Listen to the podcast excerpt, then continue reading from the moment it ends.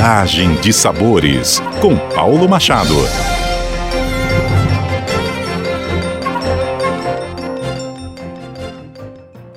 Olá, ouvintes da CBN Campo Grande, sou o chefe Paulo Machado e essa é a coluna Viagem de Sabores. Hoje, para contar para vocês uma novidade. O livro da Rota Gastronômica Pantaneira está no forno e vai ser lançado esse ano, com o apoio do Fundo de Investimentos Culturais de Mato Grosso do Sul, o FIC. Pois é, a comida é cultura, que atiça o apetite de qualquer viajante. E a gastronomia é uma das melhores formas de conhecer a cultura e a geografia e também a história de um lugar. E hoje, viajar para comer é a tendência que veio para ficar. De Aquidauana a Miranda, passando por Corumbá, em Ecolândia. Nesse novo livro dessa Rota Gastronômica Pantaneira, um projeto pioneiro do Sebrae MS e da Fundação de Turismo de Mato Grosso do Sul, aonde eu, junto com a jornalista Tati Feldens, desenhamos uma rota gastronômica pelas águas, uma rota gastronômica por terra, e agora a gente lança esse super livro.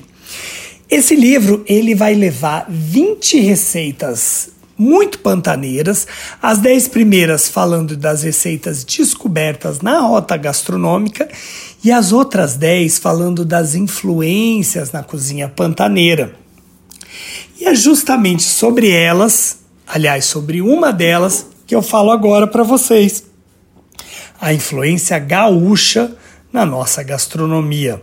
Pois é, a cozinha pantaneira tem uma carga muito grande de cultura do sul do Brasil. E nada melhor que um galetinho. Essa é a receita que a gente colocou no livro para mostrar essa regionalidade.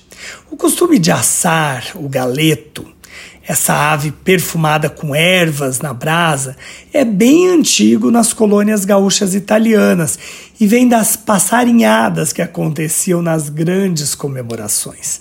Só que o mundo mudou e no lugar dos passarinhos entraram os galetos, ou franguinhos de leite, abatidos na época em que dão seu primeiro canto.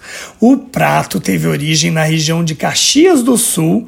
O primeiro restaurante a comercializar o galeto foi a Galeteria Pettini, fundada em fevereiro de 1931 em função da primeira festa da uva. E desde então, diversos restaurantes denominados de galeterias obtiveram êxito e se espalharam pelo Rio Grande do Sul e fora dele, chegando até Mato Grosso do Sul. De acordo com o Instituto Brasileiro de Geografia e Estatística, o IBGE, pelo menos 43 mil gaúchos vivem em Mato Grosso do Sul. Os primeiros migrantes chegaram no final do século XVIII. Na década de 70, houve uma nova onda de migrantes gaúchos, com destino à região centro-sul do estado para trabalhar nas lavouras de soja.